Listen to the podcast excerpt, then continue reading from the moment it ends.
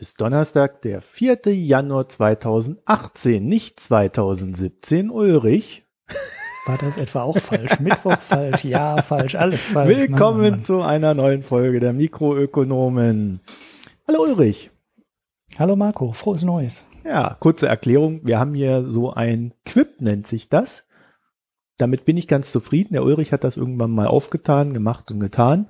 Und in dem Quip schreiben wir dann immer so Folge, Tag, Datum rein. Ganz oben.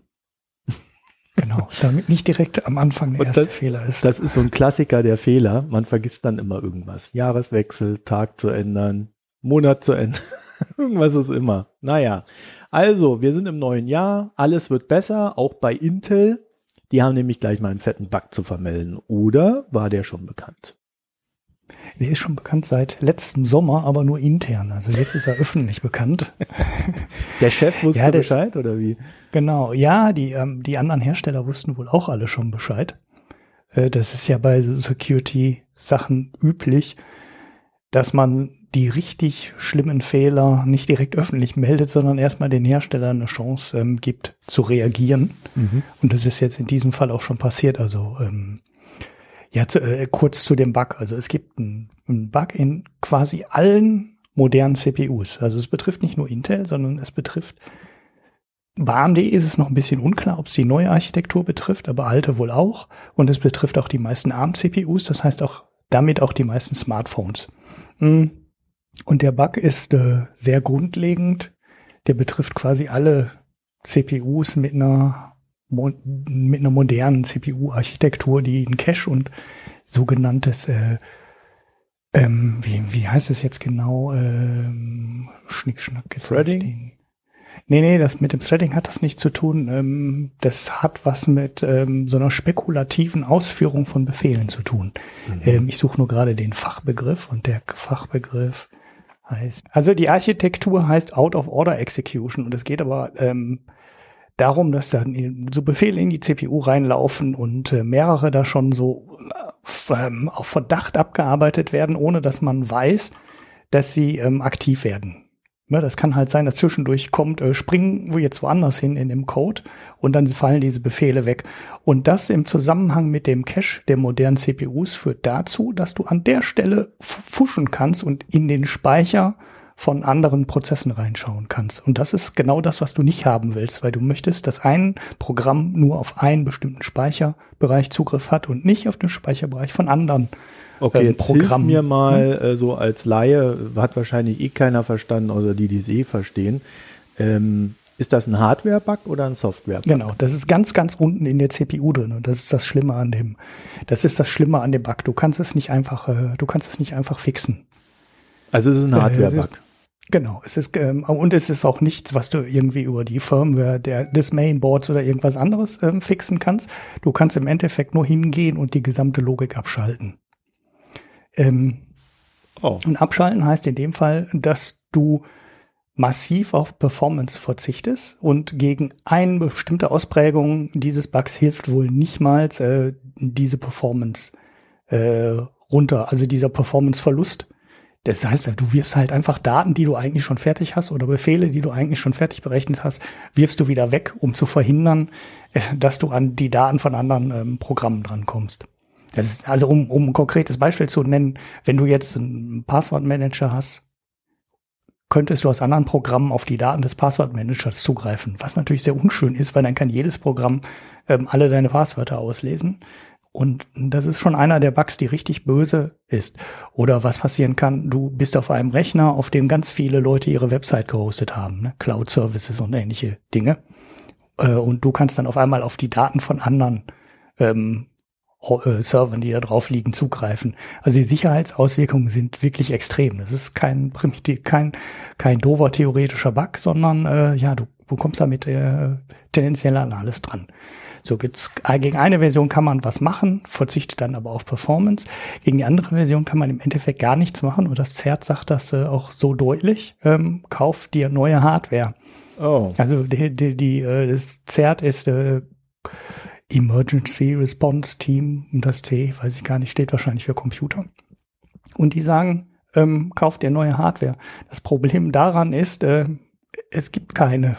Na, also es ist alles betroffen. Es ist jede moderne CPU-Architektur betroffen, ob ARM, ob ähm, AMD kann eventuell raus sein, aber ähm, alle aktuellen Intel-Prozessoren sind auch betroffen. Und du kommst gar nicht einfach drum herum. Ähm, das heißt, selbst wegwerfen und neu kaufen würde aktuell nichts nützen. Äh, Weil das wird wahrscheinlich demnächst irgendwann was nützen. Ne? Also das heißt, Ähm, wer jetzt überlegt, wie ich zum Beispiel gerade neue Laptops zu kaufen, sollte Mhm. da einfach mal warten. Ne?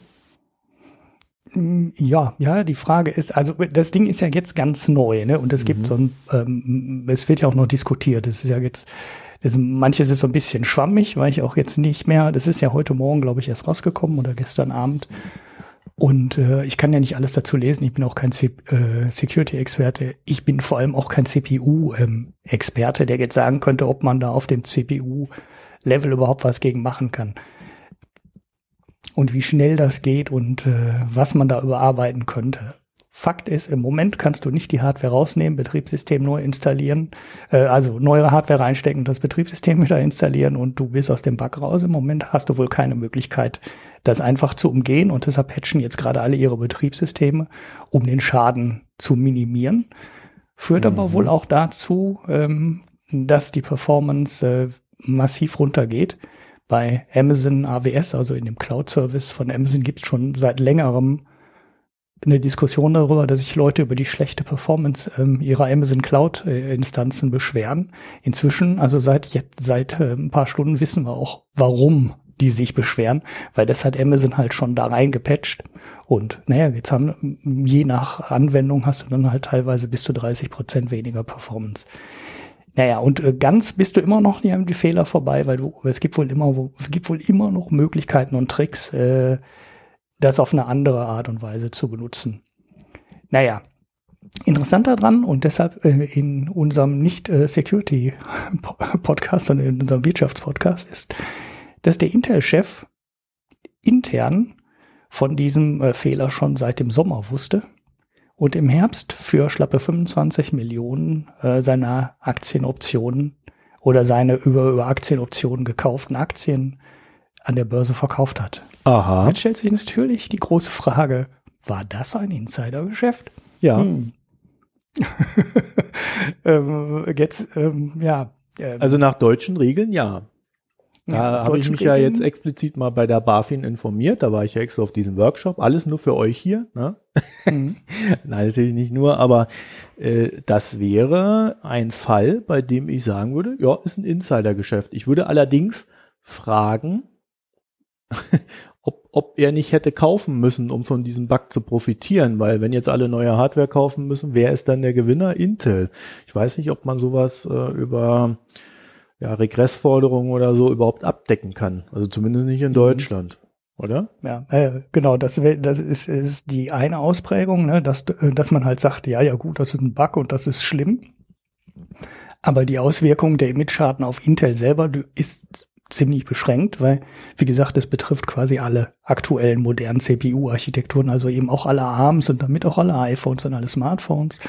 Ähm, es betrifft äh, zumindest bis auf die ganz modernen äh, AMD, ähm, wie heißen sie, Ryzen CPUs, äh, auch die alten. Also da ist es ziemlich sicher, dass die betroffen sind. Das heißt, ähm, es waren alle betroffen. Ne? Also Image-Schaden für den CPU-Hersteller Intel ist sehr überschaubar, weil das Problem haben halt alle. Ähm, und dann kommt die positive aus, äh, die positive Interpretation. Naja gut, wenn der Bug jetzt behoben wird und es gibt einen Haufen performance-kritischer Anwendungen, die äh, dann ohne irgendwelche komischen Patches wieder mit voller Performance laufen kann, profitiert Intel vielleicht sogar davon. Ne? Äh, weil sie neue Hardware verkaufen können, weil sie da mehr Hardware verkaufen würden, als sie sonst verkauft hätten. Das war jetzt so dein Aspekt. Der andere Aspekt ist allerdings auch, was macht man denn grundsätzlich in solchen Fällen? Weil hinter dem Algo äh, hinter der Idee, diesen Fehler äh, oder dieses Security-Problem erst dem Hersteller quasi hinter verschlossenen Türen zu melden und äh, da steckt ja eine Überlegung hinter, ne? Die ist ja schlüssig. Also man macht das ja nicht äh, für den Spaß, dass man erstmal dem Hersteller Bescheid sagt und dann halt mit äh. Monaten später der Öffentlichkeit. Ja. Und da kann man eigentlich jetzt nicht hingehen und sagen, ey, jetzt, ihr habt einen Security-Bug, ihr müsst den jetzt äh, per ad hoc direkt in die Welt rausposaunen. Mhm. Da ist man halt in so, so, in, in so einer ähm, Grauzone, die sich äh, nur schwer auflösen lässt. Und ich kann jetzt eigentlich fast nicht sagen, was man da machen sollte. Ja, nee, müsste, das, ne? ich glaube, ich kann das nach meinem Verständnis und so, wie ich das alles äh, jetzt gelernt und hoffe, verstanden zu haben, ist ja immer, es ist ja eine rechtliche Einschätzung. Wir geben hier ja, wir sind ja keine Anwälte, also das ist jetzt halt äh, mehr so eine philosophische Frage auch. Also es gibt ja äh, zu jeder Regel auch immer eine Ausnahme. Und die Ausnahme in diesem Fall ist halt, es gibt Sicherheitsbedenken, die über das Interesse des Unternehmens hinausgehen. Ja. Mhm.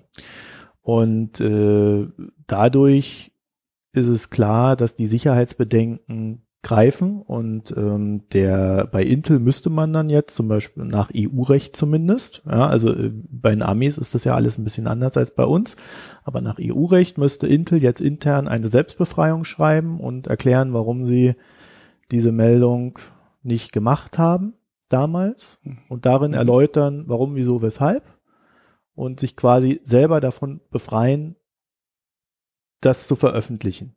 Und das, und mhm. diese, diese Selbstbefreiung müssen sie dann bei der BaFin vorlegen, wenn sie wiederum die Meldung dann machen, also jetzt. Dann müssten mhm. sie diese Meldung nach europäischem Recht, wie gesagt, Intel ist ein US-Konzern, aber in Europa wäre es so, sie müssten das dann halt der, äh, die Meldung machen, der BaFin mitteilen, dass sie eine Selbstbefreiung gemacht haben die auch vorliegen mit Begründung und dann würde die BaFin entscheiden, ob das rechtens war oder nicht. Mhm. Und in dem Fall würden sie dann wahrscheinlich sagen, ist es rechtens. Aber der Vorstand hätte in diesem ganzen Zeitraum nicht seine Aktien kaufen oder verkaufen dürfen. Mhm. Okay, ja, ja, genau. Das wäre jetzt die zweite Frage gewesen. Ja, ja, ja. Weil, dass sie das nicht sofort melden, das finde ich komplett nachvollziehbar, ja. weil das öffentliche Interesse, äh, diesen Bug erstmal im Hintergrund, also Fixes für den Bug erstmal im Hintergrund vorzubereiten, ist natürlich viel höher als in diesem Fall das Interesse äh, der Aktionäre. Vor allem, wie gesagt, äh, möglicherweise sind die Auswirkungen sogar positive, weil jetzt mehr Hardware verkauft wird als äh, oder Hardware eher ausgetauscht wird, als sie früher ausgetauscht äh, worden wäre. Ja, Aber das ist egal. Kauf oder Verkauf sind äh, jeweils Insiderhandel. Ja, ja also okay. auch wenn es vermeintlich zu deinem Nachteil wäre, äh, gerade bei so einem Fall, wo das vielleicht strittig ist, äh, ist es dann ohnehin nochmal anders, aber äh, im Sinne von, wenn es nicht eindeutig ist, da brauchst du gar nicht anfangen, so zu argumentieren. Aber äh, mhm. es wäre Insiderhandel, auch wenn es potenziell äh, zu deinem Nachteil okay. wäre. Ja, ja, Ausgenommen aber, sind immer Optionsprogramme, äh, die vorher schon aufgelegt wurden. Also wo zu einem festgelegten Termin irgendwas gezogen wird. Mhm. Bloß ja. er darf dann halt nicht hergehen, die neu erhaltenen Aktien sofort zu verkaufen.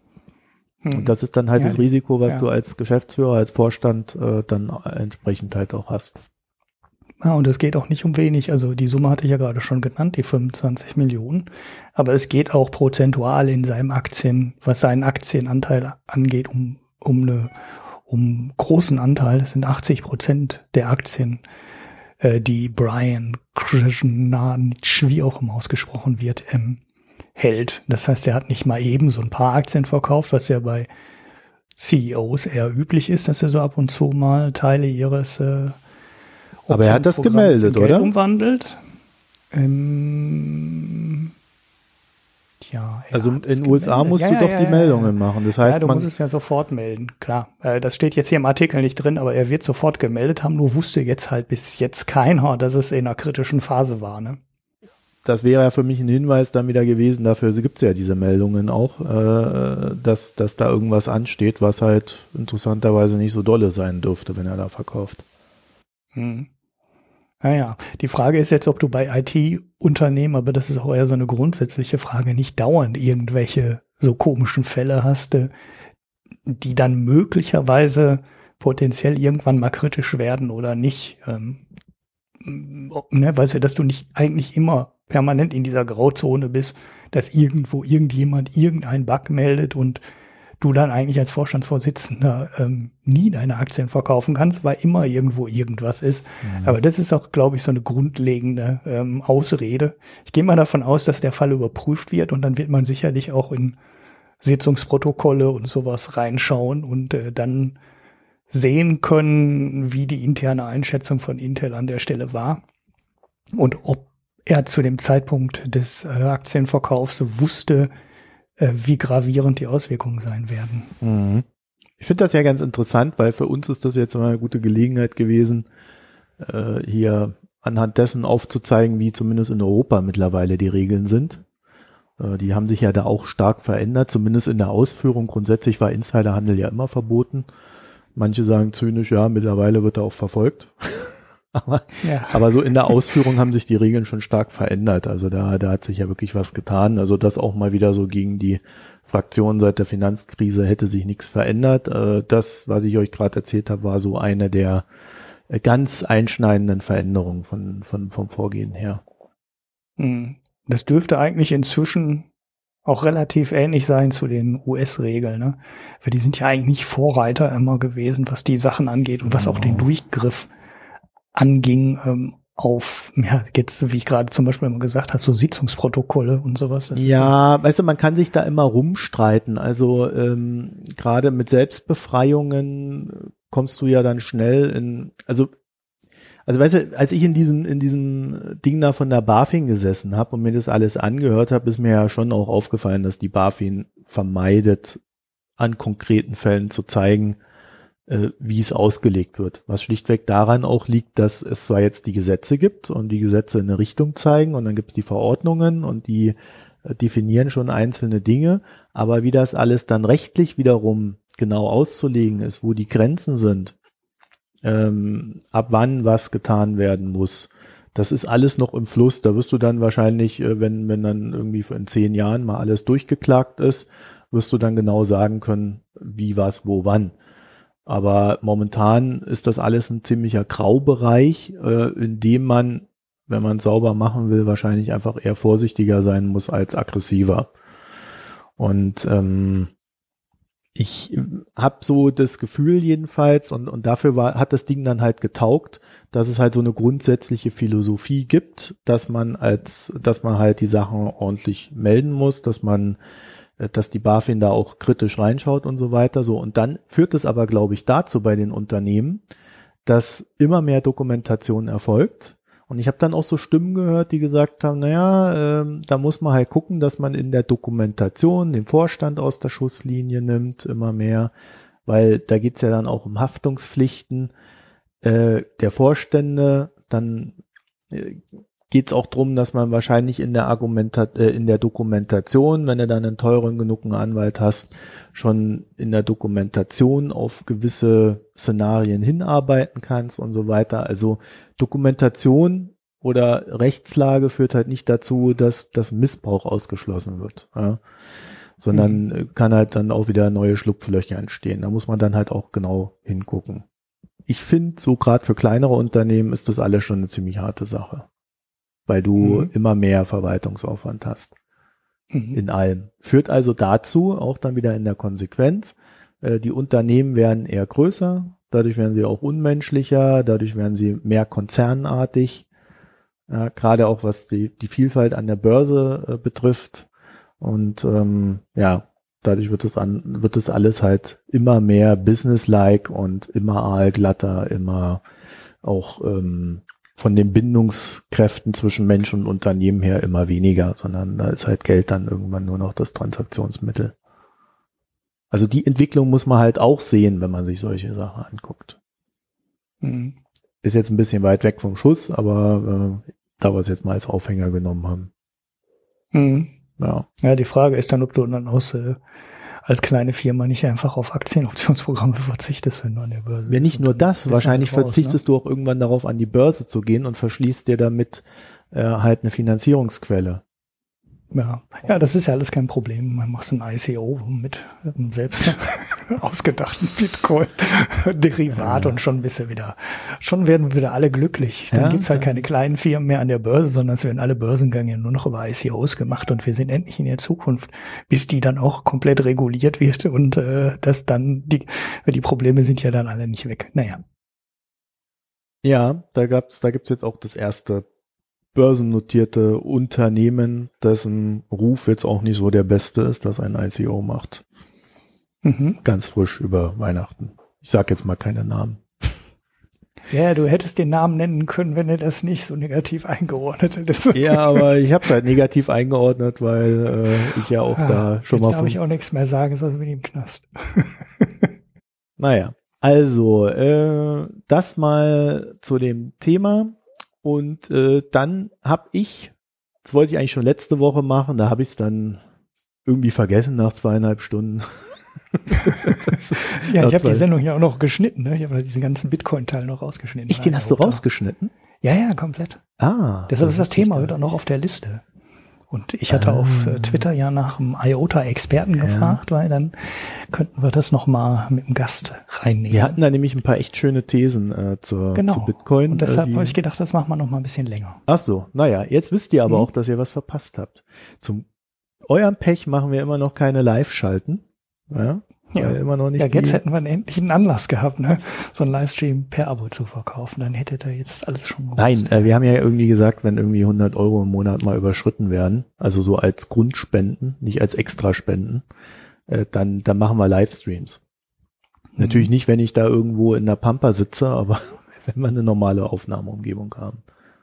Ja, das nochmal zur Erinnerung. So, nee, Thema Brexit. Und zwar äh, gab es da eine ganz interessante Entwicklung. Ähm, der ein oder andere hat sicherlich mitbekommen, wir hatten es, glaube ich, auch mal kurz als Thema. Ähm, die, die Bankenaufsicht, äh, die EBA, die geht nach Paris, wenn ich das jetzt noch richtig im Kopf habe, die geht nicht nach Irland. Und dann äh, war immer so das Thema, wer wird der große Gewinner dieser ganzen Umschichtungen? Gehen jetzt alle nach Frankfurt, gehen jetzt alle nach Paris, vielleicht sogar nach Berlin wer, wer macht da mit? Selbst Bonn hat sich äh, dann irgendwo noch beworben und gesagt, ja, wir haben zwar nicht gewonnen, aber man hat sich mal wieder an uns erinnert. Immerhin. Ne? Ja, immerhin. Äh, hier über den Rhein rüber und nach Bonn könnte ich auch mit dem Fahrrad fahren.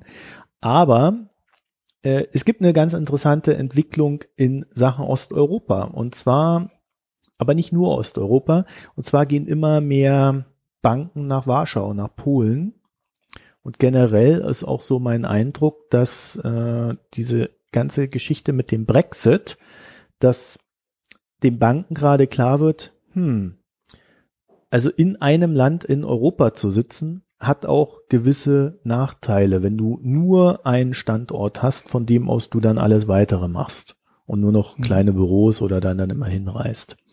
Und deswegen äh, haben die jetzt angefangen in Osteuropa, äh, besonders in Polen, das ja jetzt auch schon, äh, ich weiß nicht, heißt das dann Polix oder, oder wie auch immer man das nennt, also der Polen-Exit.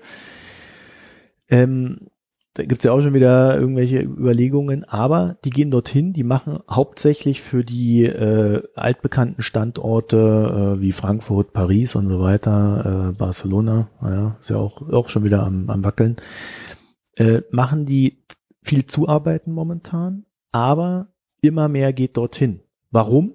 Es ist preiswert. Ja, also in Warschau hast du nicht so hohe Kosten wie in Frankfurt.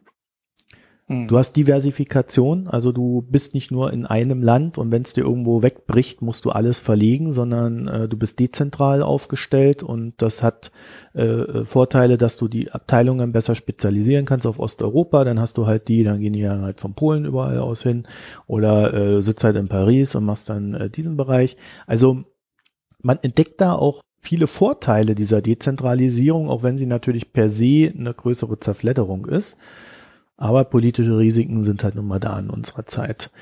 Und ähm, ich habe so den Eindruck, da vollzieht sich auch so eine Entwicklung halt tatsächlich generell weg von der großen Zentrale.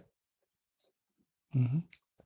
Finde ich, finde ich nicht, äh, finde ich, sollte man mal drüber nachdenken oder auch beobachten, ähm, ob dann nicht tatsächlich eine bessere Verteilung innerhalb Europas entsteht und dann eben nicht, wie man nach dem Brexit angenommen hat, der große Gewinner Frankfurt, der große Gewinner Paris, ja, sondern äh, es gibt halt viele kleine Gewinner und sicherlich mhm. Frankfurt und Paris werden auch ihr Ding da abbekommen.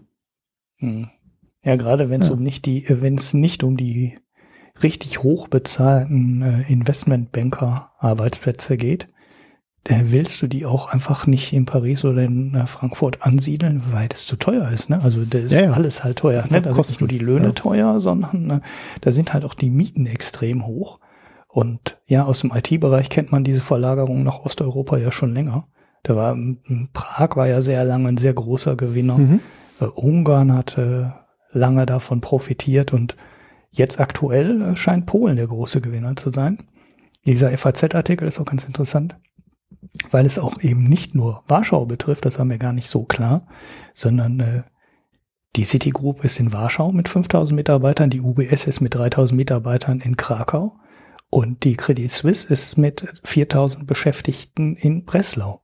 Also das ist schon ähm, auch im Land selber so eine mhm. Verteilung der Arbeitsplätze, die ja relativ ungewöhnlich ist, wenn man sich so diese großen zentralen Hubs anguckt, wie London, wo halt immer alles mehr oder weniger in London oder dem Umfeld war, ja. sondern man verteilt es jetzt offensichtlich und ja. äh, also mal ein Beispiel. Dem, dem einen oder anderen ja. auch Warschau schon zu teuer. Weil so bei Lebenshaltungskosten und dem durchschnittlichen Einkommen ist Warschau zum Beispiel sehr teuer, da weiß ich das. Äh, aber ähm, ne, dann in, in ähm, normalem, in Euro sind sie halt immer noch billig, nur ist das Durchschnittseinkommen da nicht so so dolle, ähm, aber die Mieten äh, sind halt schon hoch in Warschau, in Warschau. Und ja, wenn man in Krakau und Breslau das Ganze noch billiger kriegen kann, profitieren die halt auch schon. Ja, also du hast vor allen Dingen äh, mal so ein ganz praktisches Beispiel, wenn ihr eure, wenn ihr euch bei einer Bank äh, so, so eine Kontoanmeldung macht, mhm. da äh, nicht jede Bank ist ja so modern und macht schon hier diese diese Ident-Verfahren über Video und so weiter und du bist dann innerhalb von zwei, drei Tagen hast das geregelt, ähm, sondern manche arbeiten ja noch mit Formularen und so weiter und da haben früher schon viele, also seit ein paar Jahren hat sich das auch verschoben, äh, sind, sind schon viele Sachen nach Polen gegangen, wurden dort bearbeitet und sind dann äh, tatsächlich innerhalb von zwei Wochen erledigt worden.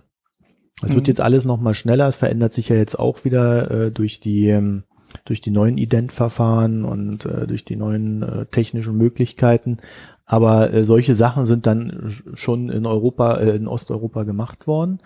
Und, und da verschiebt sich immer mehr, was die Zuarbeitung betrifft. Und ich denke, wenn dann die, äh, diese Zentren einen Lebensstandard haben, der so auf dem von Berlin ist zum Beispiel, oder auf Hamburg oder auf Paris, also einfach ein Stadtniveau, ich glaube mhm. auch, es wird in Richtung eines europäischen Stadtniveaus gehen bei den größeren Städten. Ja, du wirst dort überall gleich gut leben können. Äh, es variiert dann vielleicht so ein bisschen noch bei den Preisen, aber äh, die, die Cafés äh, oder so, die du halt gerne hast, die wird es dann überall geben. Und ähm, die ziehen die halt diese Städte mit nach oben. Mhm. Ja, und äh, dann, das ist der nächste Schritt, kannst du auch die höheren Mitarbeiter dorthin verlagern, weil das Niveau mhm. in den Städten überall gleich ist.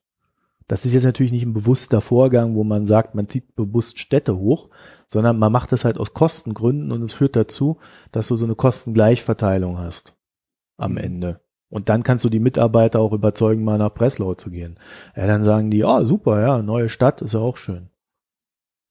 Ja. Also da ist nichts da ist nichts in Beton gegossen bei der ganzen Geschichte hier. Ja. Und ich glaube, das übersieht dieser Diskurs Frankfurt, Paris, vielleicht noch Madrid, keine Ahnung. Also das übersieht das. Mhm. Ja. ja. Übrigens sind diese neuen, weil nochmal zurück, weil du gerade gesagt hast, die neuen Verfahren, die werden da auch übrigens drüber abgewickelt. Also auch da liegen die Callcenter und die Bearbeiter ähm, zumindest teilweise in Osteuropa. Ich habe kurz vor Weihnachten einen Mobilfunkvertrag neu abgeschlossen und äh, da habe ich halt auch äh, mit einer Frau mit einem ostdeutschen Akzent gesprochen. Und äh, nicht ostdeutsch, also auch die osteuropäisch. Osteuropäisch, Entschuldigung. Ähm, ich weiß jetzt nicht, wo es war, ob es Polen war oder Tschechien war, aber auf jeden mhm. Fall so die Ecke. Ähm, Und auch, auch die Arbeitsplätze entstehen, also nicht nur diese administrativen, wenn es mit äh, Formular passiert, sondern das ist ja auch eigentlich so eher so ein, so ein Callcenter näheres ähm, Angeboten. Auch die liegen dann zum großen Teil schon. Ja. Und am, am Anfang machen die Zuarbeit und daraus wird dann halt ein neues Hub in, in eine neue Region. Also da äh, würde ich schon, schon sagen, das ist eine größere Bewegung. Mhm. Vor allen Dingen, weil sie auch stetig sich dorthin entwickelt. Ja, es, es geht immer mehr in diese Richtung. Brexit durch. Und jetzt willst du uns sicherlich zu unserer aller Freude etwas über Tesla erzählen. Ja. Juhu. Ähm, ein neues Jahr, ein altes Thema. ja, aber das gleiche, alle, alle drei Monate, ne? Kommen Quartalszahlen bei Tesla. Ja, mach's, machen wir es kurz, oder? Können wir immer wieder reinnehmen. Ähm, ja, ist immer das gleiche. Tesla äh, versucht die Produktion hochzufahren, ähm, schafft's nicht und äh, verschiebt die Ziele weiter nach hinten. Ich finde es immer ganz lustig, wie sie versuchen, die Zahlen zu verkaufen und wie sie auch an den äh, zwei unterschiedlichen Zahlen immer hin und her drehen und einmal die eine nach vorne rücken, einmal die andere. Also die zwei großen Zahlenblöcke sind halt verkaufte Autos und äh, produzierte Autos. Und sie schaffen es, weisen dann immer sehr schön darauf hin, dass sie äh, jetzt äh, in, im vierten Quartal haben sie halt sehr äh, stark die verkauften Modelle betont. Ähm, aber ein bisschen unter den Tisch fallen lassen, dass die Produktion halt nicht so nicht so dolle war. Ähm, also, aber die eigentlich interessant ist ja bei Tesla im Moment eh nur ein Modell. Model ähm, X und Model S, also der SUV und das, äh, ja, die normale, ähm, wie nennt man, nennt man die? Limousine auf Deutsch. Die verkaufen sich ja relativ stabil. Äh, Skeptiker sagen auch überraschend ähm, stabil, weil da ist eigentlich schon seit äh, ein paar Quartalen überhaupt kein Wachstum mehr drin ja, was man ja auch durchaus pessimistisch interpretieren kann. Sie verkaufen halt von beiden zusammen immer ungefähr ihre 25.000 Stück und das Wachstum ist halt sehr überschaubar. Ähm, das Interessante bei ähm, Tesla ist halt das Model 3, also das äh, Massenmodell. Und bei dem haben sie es jetzt geschafft, äh, 1550 zu verkaufen im vierten Quartal 2017, was natürlich massiv unter Plan ist. Die Produktion sah ein bisschen besser aus und lag bei 2550. Wie Tesla allerdings sagt, wurde die Produktion erst ganz am Ende des Quartals hochgefahren. Äh, die Formulierung ist schon fast äh, schon fast ähm, komisch. Die lautet nämlich genau, dass sie äh, in the last few days we hit a production rate und each of our manufacturing lines war ungefähr 1000 Model 3s per week produzieren könnte. Ne? Also sie haben aus den letzten Tagen hochgerechnet, dass sie 1000 Model 3s in der Woche produzieren könnten. Jetzt fragt man sich natürlich, äh, was waren jetzt last few days? Waren das jetzt zwei Tage, aus denen man auf eine Woche hochgerechnet hat? Oder ähm, ja, ja, auf jeden Fall egal. Sie sagen jetzt ganz am Ende des Quartals haben sie 1000 erreicht. Plan wäre eigentlich gewesen 5000 für Ende des Jahres. Also der ganz ursprüngliche Plan war mal 5000. Den haben sie allerdings nach hinten verschoben. Und den haben sie jetzt nochmal nach hinten verschoben, zwar aus äh, von Ende erste Quartal. Da bin ich mir gar nicht ganz sicher, ob es Ende oder im Laufe des ersten Quartals war. Auf jeden Fall haben sie es jetzt aufs Ende des zweiten Quartals verschoben. Also das, was eigentlich Ende 2017 mal geplant war, ist jetzt auf äh, Mitte 2017 verschoben worden.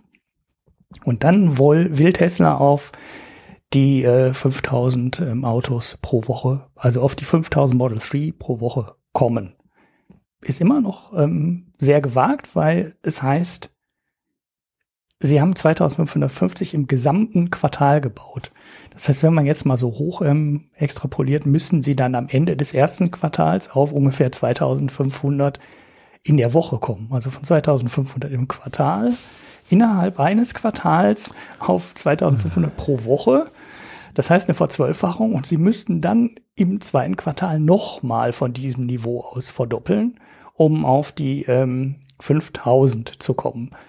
Man kann jetzt schon sagen, äh, auch nach der Verschiebung klingt das nicht weniger ambitioniert als die Planungen ähm, im letzten Sommer waren und es würde mich nicht völlig äh, überraschen, wenn auch die Zahlen, also auch nach der Verschiebung, die Planung jetzt noch zu optimistisch ist und es noch länger dauert.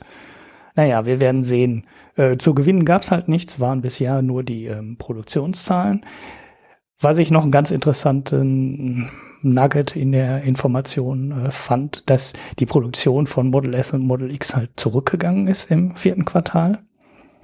Was aber ähm, Absicht war, weil sie haben offensichtlich äh, Kapazitäten umgeschoben, höchstwahrscheinlich ähm, Arbeiter, die sie einfach aus der Model S und Model X Produktion rausgenommen haben und gesagt haben, hier macht noch mal ein paar Model 3, damit wir da nicht ganz so desaströse Zahlen melden müssen.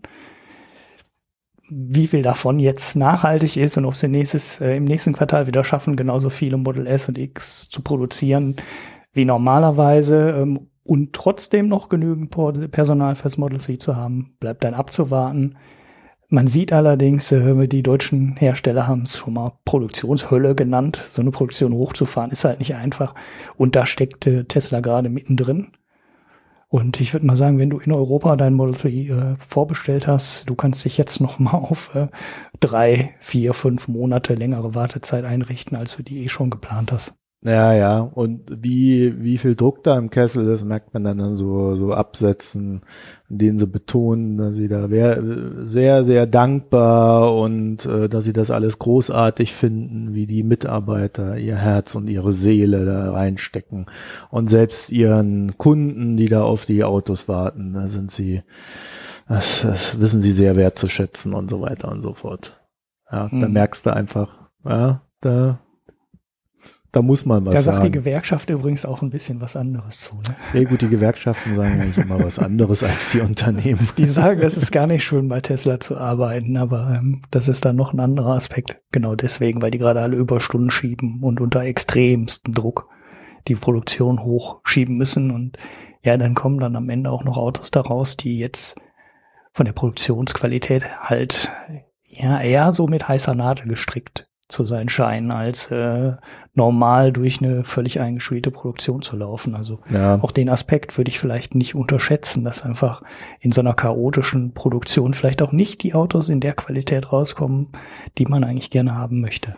Ja, definitiv. Und ich, ich als Kunde bin, äh, habe eigentlich irgendwann mal aufgehört, äh, Entwickler sein zu wollen. Ja, also ich, also bei Software ist das ja ganz übel.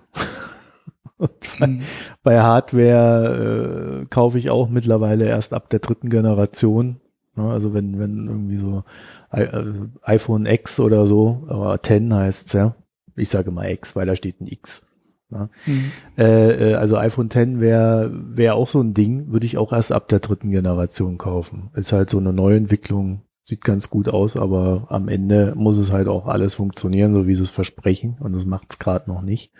Von daher, ne? Und das sind so Sachen, äh, da habe ich einfach auch die Erfahrung gemacht, dass, äh, also für mich lohnt sich das nicht, so diese neuen Sachen immer gleich zu haben. Mhm. Weil dieses Reifen ja, bei Tesla haben Kunden, sie auch die ganzen ersten Modelle ja. alle nur intern verkauft, also innerhalb der Firma an Mitarbeiter verkauft. die wissen schon warum. Ne? Ja, die ja. kriegen dann wahrscheinlich auch, äh, haben ein neues Auto versprochen bekommen, wenn dann die, die Produktionshölle durch ist. Ne? ja, ja oder sie, können, sie sind halt, sind halt jeden Tag wieder in der Firma. Weißt du, wenn ja. was kaputt ist, dann stellen die den irgendwo auf den Hof und sagen, ey, da ist schon wieder irgendwas kaputt, repariert mal. Und die müssen dann halt nicht dauernd auf äh, Garantie in ihr Werkstatt fahren und nachgebessert werden, sondern die fahren halt wieder aufs Firmengelände und dann wird dort nachgebessert. Ja, aber das heißt halt auch, könnte echt ein Vorteil sein, wenn du dann ähm, hinten dran bist in der Lieferung, ne? Weil dann natürlich mhm. schon irgendwann auch der Punkt erreicht ist, wo sie wieder mehr Wert auf die Endqualität legen. Und äh, ab da könntest du dann halt auch besser wegkommen. Also viele Kinderkrankheiten, die ja sicherlich jetzt auch noch entdeckt werden bei den neuen Modellen, sind dann ja vielleicht schon im Griff. Hm. Ja, also ja. ich will jetzt auch nicht immer alles hier positiv, positiv oder nur negativ malen, sondern äh, ich glaube, ich glaube schon, dass man als Kunde halt äh, hinten dran da besser gestellt ist. Und dann ist, glaube ich, bei, bei Tesla ganz stark äh, die, die Frage, ist man eigentlich als Kunde gewillt, an so einem Produkt dann auch noch mitzuarbeiten oder will man einfach ein Auto haben und fahren? Also ich bin mhm. halt einfach der letztere Typ. Ich habe ja noch nicht mein Auto, weil ja. ich weiß ja hier auch nicht brauche in der Stadt. Ja. Ja. Naja, bei Tesla kommt sicherlich, also aus, aus Sicht des Markts kommt bei Tesla dann zumindest für den europäischen Markt noch das Problem hinzu, dass äh, jede Verzögerung halt mehr Modelle der Konkurrenz bedeutet. Ne? Es ist ja jetzt auch schon so, dass Tesla mit dem Model 3 nicht mehr auf so einem total unbeackerten Markt trifft. Hm. Weil Model S und Model X haben sie halt, da waren halt die ersten, die große Autos mit gutem Elektromotor, guter Beschleunigung und großem Akku gebaut haben. Und da gab es einfach keine Konkurrenz. Und wenn du ein Elektroauto haben wolltest, musstest du halt einen Tesla kaufen. Es gab halt keine Auswahl. So, jetzt hast du aber in dem Bereich, ähm, in dem das Model 3 auf den Markt kommt, da sagen wir mal 35.000 Dollar, sind es ja in Amerika. Es werden dann in Europa wahrscheinlich eher so 40.000 Euro werden, inklusive Mehrwertsteuer. Und dann ähm, ist der Markt aber eben nicht mehr unbesetzt. Dann ist da ein E-Golf, dann ist da ein Nissan Leaf, dann ist da ein Hyundai Ioniq. Und ja, wenn je später Tesla kommt, desto mehr Iterationen ähm, werden die Hersteller noch durchmachen können. Also Nissan Leaf kommt nochmal neu. Bis dahin ähm, der BMW ähm, i3 ist überarbeitet worden letzten Herbst und ja, vielleicht wird er dann im Herbst 2019 schon wieder überarbeitet. Der E-Golf ist überarbeitet worden. Vielleicht ist er bis dahin auch schon wieder überarbeitet. Und vielleicht können die ähm, europäischen, japanischen, deutschen Automobilhersteller bis dahin einfach auch eine größere Produktvielfalt liefern. Ne? Also SUVs ähm, in halbwegs überschaubarer Größe und nicht so ein Panzer äh, wie das äh, Model X. Ähm, sie werden vielleicht auch einfach ein Kombi liefern können, den ähm, Tesla so nicht im Programm hat. Äh, sie werden einen familientauglichen Van liefern können, den Tesla so nicht im Programm hat. Und da wird der Markt halt ganz anders aussehen fürs Model 3 und jede Verzögerung wird halt wird für mehr Konkurrenz sorgen und es wird ein ziemlich spannendes Rennen. Mhm. Dann haben wir ja noch ein schönes Abschlussthema, weil heute sind wir eine kurze Folge. Kurze Folge mhm. mit kurzem Schluss die kürzeste Folge des Jahres, wie manch Hörerin sagen würde. also, äh, wusstest, weißt du, wo deine Eier herkommen? Äh, äh, aus Holland. Ganz sicher. Steht überall NL drauf, das ist nämlich dieser Stempel drauf. Ja, ja. ja, ja. es gibt, es gibt bei Eiern immer so dieses, dieses fiese Ding. Ähm, Made in Europe.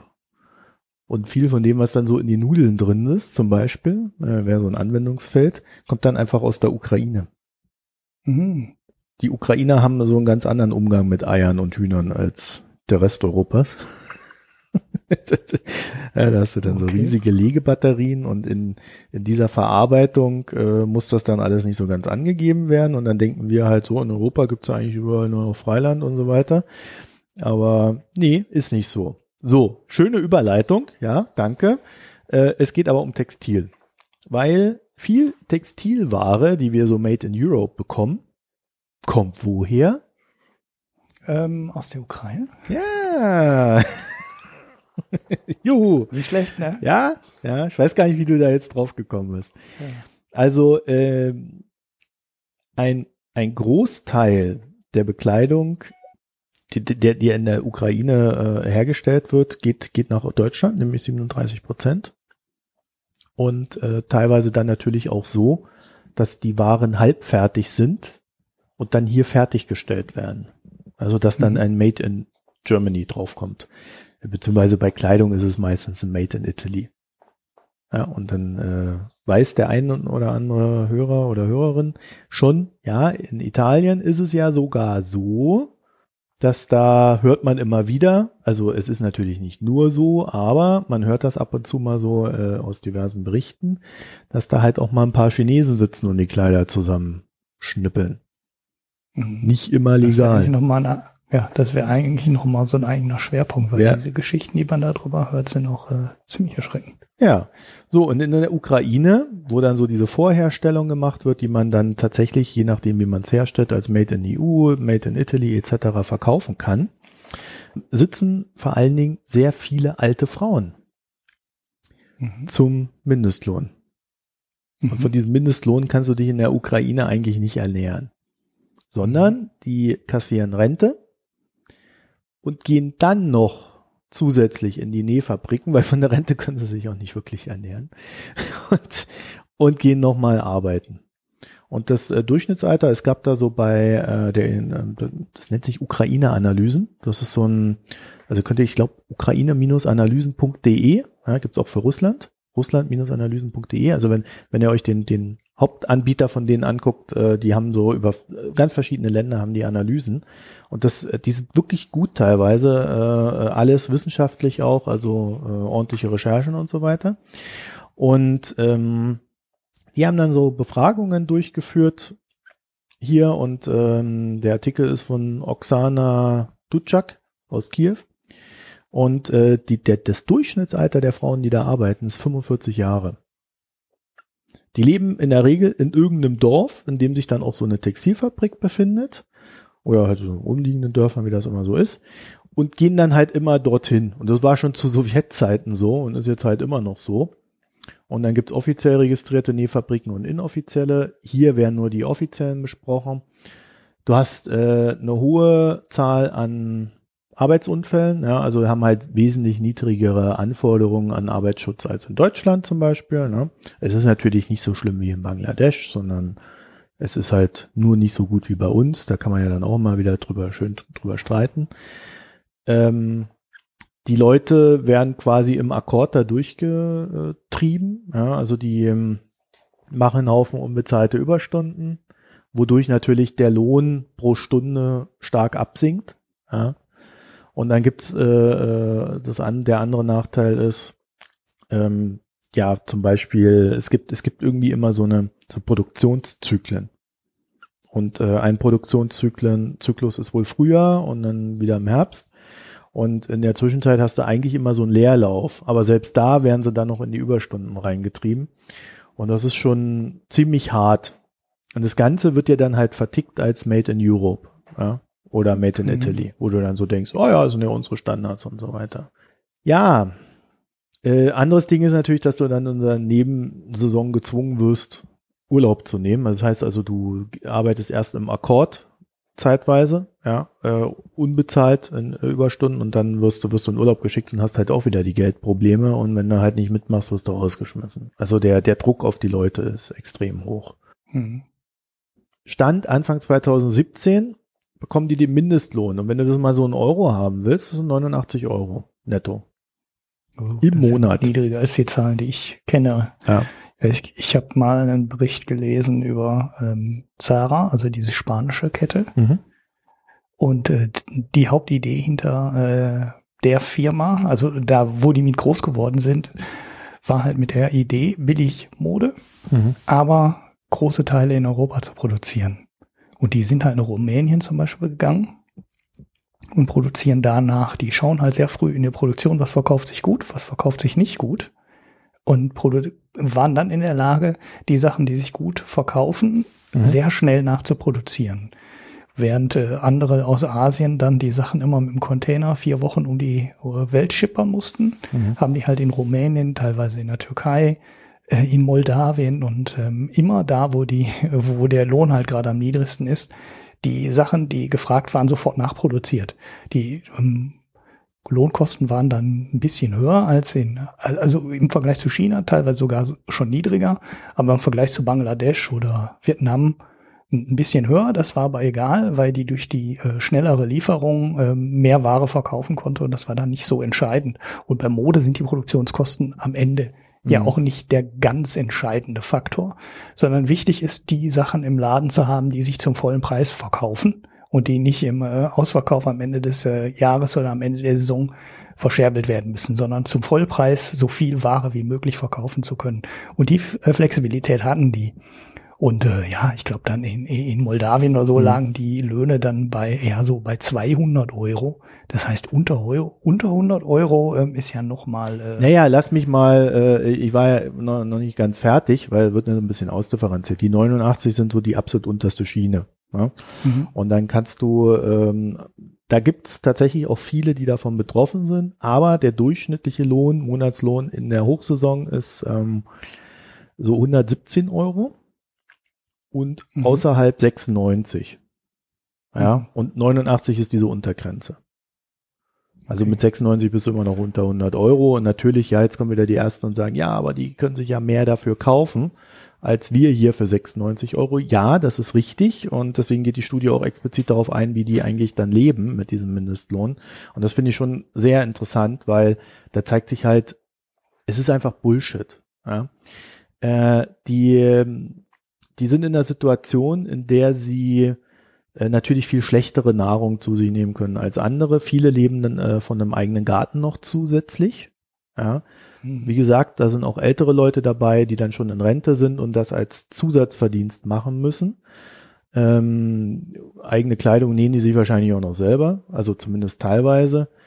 Ähm, dann, also da, da heißt dann hier teilweise sogar Secondhand wird das gekauft. Ähm, oder halt so Kick-Qualität. Ja. Sie gehen also äh, ge gesellschaftliche Teilhabe, kulturelle Teilhabe ist sehr niedrig. Sie gehen so gut wie nie ins Kino oder ins Café. Äh, finanzielle Rücklagen gibt's natürlich gar nicht. Das heißt, wenn irgendeine unvorhergesehene Ausgabe kommt, sind die eigentlich sofort in der Verschuldung drin. Mhm. So, und die, dann ist der Vorwurf halt, und ich denke, der ist da ganz gut hergeleitet, dass die Ukraine dadurch, dass sie versucht, ja, ich sag nur IWF, ja, ähm, als Investitionsstandort attraktiv zu werden, dass sie halt eine reale Lohnausbeutung schafft. Ja, da wird mhm. äh, dann Kleidung made in Europe produziert, die im Kern aber äh, im Land für die Beschäftigten ja mit mehr als 40 Stunden pro Woche produziert wird. Also Arbeitsbedingungen sind mies, Lebensmittel mies. Ähm, und die können sich natürlich den eigenen Kram nicht leisten, den sie da produzieren. Aber gut, das ist ja eigentlich dann auch immer so. Die in Bangladesch ja auch nicht. Ne? Macht's nicht mhm. besser oder schlechter, sondern äh, ist halt eine Folge dessen. Und der ukrainische Staat subventioniert den ganzen Mist. Mhm. Ja, also die, das heißt auch über seine Infrastruktur und äh, da die Leute leben schlecht, der Staat finanziert dieses schlechte Leben auch noch und wir kriegen halt die Kleidung angeblich möglichst billig oder sie wird uns ja trotzdem zu möglichst hohen Preisen verkauft. Ja. Jetzt muss man dazu sagen, die Textilindustrie gesamt hat an der ukrainischen Wirtschaft oder bei den äh, ähm, bei den Arbeitnehmern in der ukrainischen Wirtschaft einen Anteil von drei Prozent. Mhm. Ja, also das ist jetzt äh, prozentual gesehen nicht so hoch. Es zeigt nur auch, äh, was in diesem Land halt alles möglich ist. Ja, da blinken jetzt bei dem einen wahrscheinlich die, die Dollarzeichen auf und bei dem anderen äh, die Demut. Also es ist Textilproduktion, um das mal vielleicht noch aufzuschlüsseln, ein Prozent der Arbeitnehmer, ähm, Kleidungsproduktion zwei Prozent und Lederherstellung, Lederwaren ein Prozent, also Schuhe zum Beispiel. Mhm. Textilindustrie gesamt drei Prozent. Mhm. Das ja. ist eh eine der, der kaputtesten Branchen, die man sich so anschauen kann, die Textilindustrie. Das ist ja fast egal, wo man da hinschaut. Ja, ähm, ja. Du, du, du schaust überall in Abgründe. Also diese Geschichte auch mit den syrischen Flüchtlingen in der Türkei, die kennst du wahrscheinlich auch, ne? Die dann in, äh, in Flüchtlingslagern haben die dann direkt gesagt, ähm, der Erdogan hält ja schön alle Flüchtlinge für Europa auf, also oder sehr mhm. viele, die dann da in irgendwelchen Lagern hausen und da haben sich die Türken gedacht, naja gut, so kostenlos wohnen ist ja auch doof, brauchen wir direkt mal eine Fabrik hin. und äh, was baust du schneller auf als so ein Haufen äh, Nähmaschinen in der Halle? Das ist ja eigentlich nicht aufwendig, ne? Und mhm. dann ähm, müssen da teilweise mit Kinderarbeit und unter äh, grauen. Da schickst du mir aber sicherlich nochmal einen Link, damit wir das ordentlich hier belegen können. Ich, nicht, dass wir ich da. Ich schick dir, es ist Huffington Post, das ist, weiß ich nicht, ob das ordentlich zählt. ich werf's einfach in die Shownotes. Also die Huffington Post hat das geschrieben und wir oh. verlinken das, ist aber nicht oh. unsere Aussage. Wir weisen da nur auf den Artikel hin. Also du wolltest noch mal in die Türkei fliegen. Nee, nee. Ja, hast du das auch rausgeschnitten oder hast du es drin gelassen? Äh, Meine Ausführungen zur, zur Privacy. Man muss ja noch mal nachhören. Nein, also äh, ja, also das ähm, ich habe das, Nein, ich habe das nicht recherchiert, will ich damit sagen. Ne? Ja, ja ich will nur, kurz nach, will nur kurz ja. nachliefern. Ähm, ja. es, äh, in dem Huffington Post ähm, Artikel ist ein BBC-Artikel also genannt BBC Panorama. Ja, die äh, sind das gut. heißt, also ja. dieser Artikel kam, äh, die die Geschichte kam relativ breit. Ich habe nur gerade hier bei der Suche nach ähm, Zara und den Stundenlöhnen äh, diesen Artikel gefunden. Mhm. Ich schaue da noch mal, was die BBC äh, dazu sagt. Vielleicht finde ich dann noch einen besseren Artikel. Ja, Basiskonto schieben wir wieder. Habe mhm. ich nicht geschafft. Und ansonsten würde ich sagen, gehen wir jetzt in die, in den Gesellschaftsteil über, ne? Weil ich muss jetzt auch tatsächlich gleich weg. Das heißt, ich muss jetzt hier zum Ende kommen. Ich bin mal so doof und sag, ich habe eigentlich keinen Pick. Du hast keinen Pick? Ja, ich hätte jetzt so irgendwie zwei, drei Artikel, die ich sehr geil fand. aber ähm, ich weiß nicht, also ich kann ja kurz mal, vielleicht machen wir es doch mit den Artikeln, weil dann haben wir was. Also es gab einmal im New Yorker, äh, ja, irgendwie sind beide Artikel, nee, äh, im Atlantic gab es einen sehr guten Artikel über Russland äh, von Julia Joffe, heißt sie, glaube ich, wird sie gesprochen, der wirklich gut ist. Also normalerweise bin ich ja auch kein Fan dieser Putin-Analysen. Ähm, aber der ist sehr gut mit sehr vielen Details, auch nochmal aus den USA äh, wo man sich dann so fragen kann. Ich, ich habe jetzt weiß jetzt nicht, was Putin wirklich will, ehrlich gesagt. Also die Überschrift passt nicht so ganz gut zu dem Artikel, aber ähm, das ist nochmal eine sehr gute Zusammenfassung so der des letzten Jahres, was in den USA alles passiert ist, äh, wie die Russen dazu stehen, wieso die Strategie der Russen ist, äh, auch sehr viele Details aus den USA. Zum Beispiel, was ich wieder vergessen hatte, was ich aber tatsächlich mal wusste, äh, dass Comey während des Wahlkampfs äh, auf dem gefälschtes Schreiben reingefallen ist und deswegen Clinton angegriffen hat. Ja, mit dieser äh, Untersuchung äh, ihrer E-Mails und so weiter und so fort. Also da ist äh, noch mal einiges drin. Das kann man noch mal zur Verklarung lesen. Und dann gab's im oder gibt's im aktuellen New Yorker einen Artikel Making China Great Again. okay.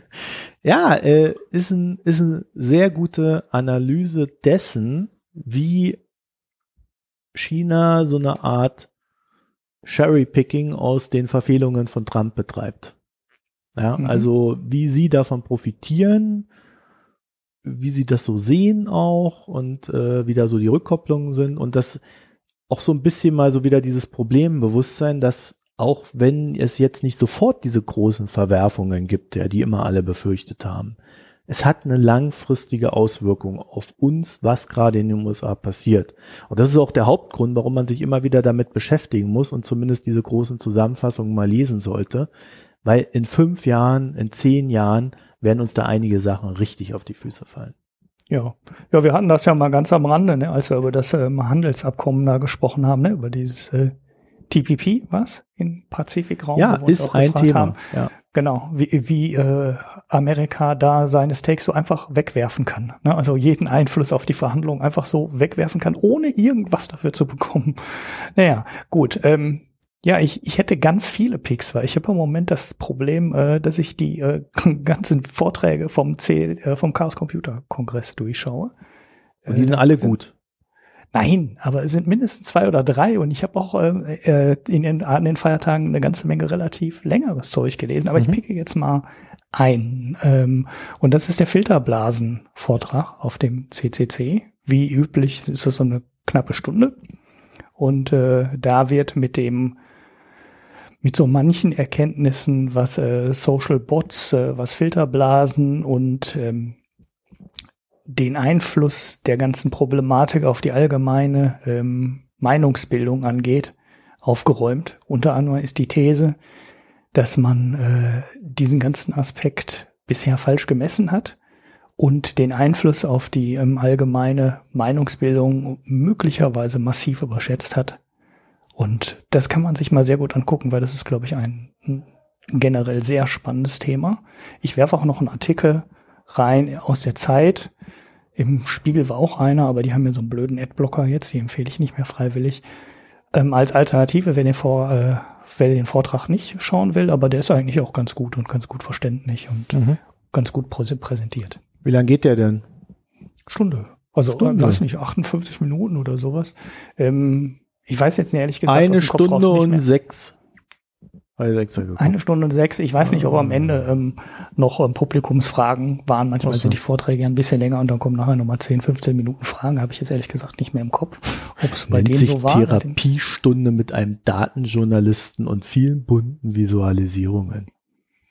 ja, ist doch schön. Man muss das ja irgendwie auch anpreisen. Ähm, ich werfe dann nochmal hier den Artikel von der Zeit rein, der das ganz gut, der das ganz gut zusammenfasst, wer das nur so in zwei, drei Minuten weglesen will. Also eigentlich ist der Artikel in der Zeit fast zu kurz. Vielleicht war der im Spiegel besser, aber wie gesagt, da hat der Adblocker immer gesagt, ich soll meinen Adblocker ausschalten. Dann tippe ich immer Command W, dann ist das Fenster zu.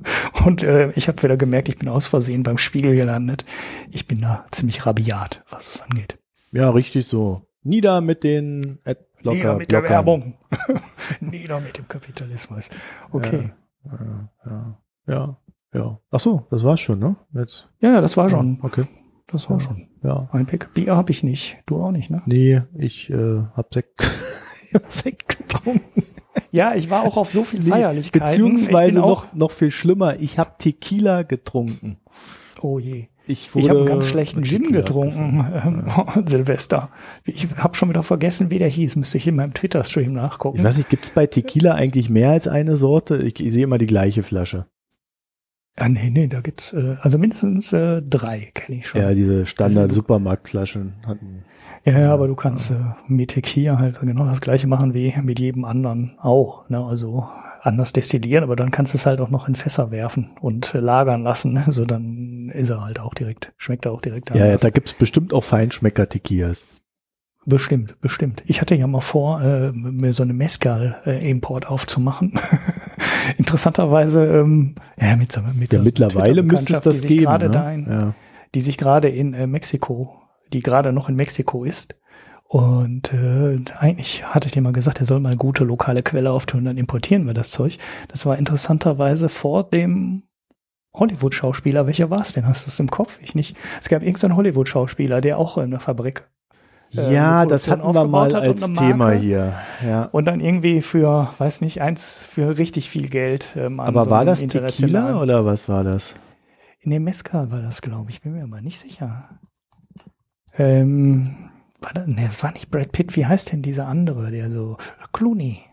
George Den Clooney, genau, der hat sich dann irgendwie als, äh, wie, wie nennt man das, Testimonial? Das war doch Tequila. Ah, hast du recht, das Tequila. war nicht Mezcal. Ja. Das war, ja, ja, ja. Ja, und das haben die Schon. irgendwie für über eine Milliarde oder so vertickt. So war das Ja, doch. ja, an Diageo. Das ist ja, ähm, ähm, wie heißt es? Äh, das ist, glaube ich, Großbritannien. Ich weiß übrigens bis heute nicht, ob wie man das wirklich ausspricht. Tequila oder Tequila oder Tequila? Ja, eigentlich müsste es ja mit so einem, Tequila. oh, also mit dem J, aber weil- oder ist das bei dem LJ? Ich weiß es nicht. Ähm, kann kein Spanisch. Weiß ich auch nicht. Und wie er Diageo ausspricht, weiß ich auch nicht. Das müsste ja eigentlich dann irgendwie Diageo ausgesprochen werden. Hört sich schon so ein bisschen wie Durchfall an. aber das war jetzt äh, Gesellschaftsteil. Ja, sind wir ja auch, ne? Da, Ja, äh, wenn ja, wir schon genau. kein, kein, kein Bier haben, über das wir. Ich war übrigens, äh, ja, ich, aber es war wieder so der Klassiker. Ich, wer uns hört, der weiß ja, äh, ich schaff's immer nicht zu diesem Kraftbierladen. Und dann Mhm. war ich jetzt tatsächlich mal vor diesem Kraftbierladen und der war auf. Der hat jetzt, Da war ein Typ drin. Wir hätten mal reingehen können, ja, aber und? ich hatte leider einen Termin. ja. Aber bin ich vorbeigelaufen. Das ist so scheiße. also mein guter Vorsatz für dieses Jahr ist, da mal reinzugehen. Jetzt habe ich ein Jahr Zeit. Das ist ein toller Vorsatz. So einen, den man schaffen kann.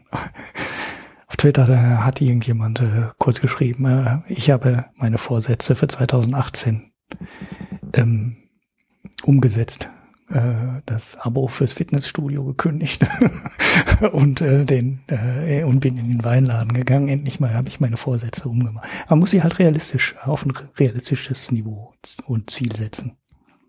Ja gut, wenn du irgendwie zwei, drei Jahre da ähm, beim Fitnessstudio angemeldet bist und nicht hingehst, dann sollte, glaube ich, man sich mal tief in sich gehen und es kündigen. Genau. Spendet das Geld lieber irgendwo hin. Genau, für, für arme Podcaster. Na, nein, an arme Kinder. Lieber an arme Kinder. Also wenn es um Fitnessstudio-Geld geht.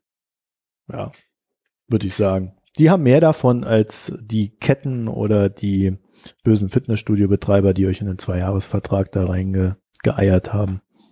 Hm. Ja, wäre mein Vorschlag. Oder man legt das Geld zurück, so wie mein Opa das immer getan hat, äh, als er mit Rauchen aufgehört hat, immer das Geld, fürs, was er für Rauchen ausgegeben hätte, hat er zurückgelegt und sich dann geile Technik gekauft. Ah, ich Ja. dachte, versoffen hätte er das dann. Nee, das hat er gemacht. Ich, ich bin dazu nicht in der Lage. Ah, War der Äh, vernünftig, okay. ja. ja, früher war ja alles besser. Ne? genau. So, dann, Opas. dann haben wir aber noch eine Sache vergessen. Wir haben noch so einen schönen kleinen Aufruf. Oder bist du da weitergekommen in Sachen IOTA? Äh, nee, äh, das kannst du ruhig mal reinnehmen. Ja, äh, achso, ich habe gedacht, du machst jetzt den Aufruf. Ja, Hilfe, so. Hilfe, wir Hilfe. brauchen einen IOTA-Experten. Genau. Weil du bist da jetzt irgendwie nicht weitergekommen mit deinem, mit deinen äh, Fähigkeiten. Ja, Nein, nein, ich habe äh, ein bisschen was darüber gelesen, aber äh, ich weiß gar nicht. Ähm, das, da müssten wir mal jemanden zu haben. Wir haben auf Twitter ist uns ja in Kontakt geschickt worden. Mhm. Äh, da bin ich aber auch noch nicht hinterhergegangen. Aber vielleicht ähm, weiß auch jemand von den Hörern noch jemand, der sich zu IOTA ausdenkt äh, oder sich damit auskennt. Ähm, und äh, dann will man das Thema auch noch mal reinnehmen. Mhm weil äh, Bitcoin und Blockchain, das hatten wir ja mal, Ethereum hatten wir mal so angeschnitten, äh, aber es gibt ja in dem Bereich auch noch ein paar Sachen, die ganz anders, auch technisch ganz anders aufgesetzt sind und dann ganz andere Ziele haben sollen. Ja, die sind ja jetzt irgendwie auch so groß geworden, dass es für, für diese ganzen Sachen auch einen jeweiligen Experten geben müsste, ne? Ja, also ich sag mal so, äh, Bosch hat Geld investiert in IOTA und ähm, eine durchaus messbare Summe Geld. Von daher gehe ich da schon von aus, dass es auch Leute gibt, die sich damit auskennen. das wäre schon ein bisschen komisch, wenn sich da Vielleicht sollten wir einfach mal bei Bosch nachfragen. Ja, vielleicht Was habt ihr da getrieben? Äh, ja, genau. ja, wir haben gedacht, wir wollen auch mal irgendwas mit Krypto machen. das wäre die geilste ja, ja. Antwort. Danach wird genau. das Ding Bei Blockchain wissen wir ja nicht, ne? Bei mhm. Blockchain wissen wir nur, das taugt nichts äh, für Embedded, weil ne, ist halt zu rechen aufwendig und man braucht dann irgendwas anderes. Naja, also wir suchen noch, wenn ihr noch eine Idee habt, dann meldet euch mal, sagt uns Bescheid, wer das machen könnte. Ich weiß nicht, wenn ihr es seid, die das machen, der, die das machen könnte, könnt ihr natürlich auch sagen. Jo. Müssen wir dann aber abtesten. Ne? Gibt es einen harten Shameless Test? Self-Plug, genau, genau. Wir werden, ihr werdet durch einen Twitter-Test geprügelt. okay, gut. Also, dann äh, sind wir für heute durch. Vielen Dank fürs Zuhören. Schönes neues Jahr. Benehmt euch gut. Wir benehmen uns nicht gut. Viel Spaß. Tschüss. Bleibt uns treu. Ciao.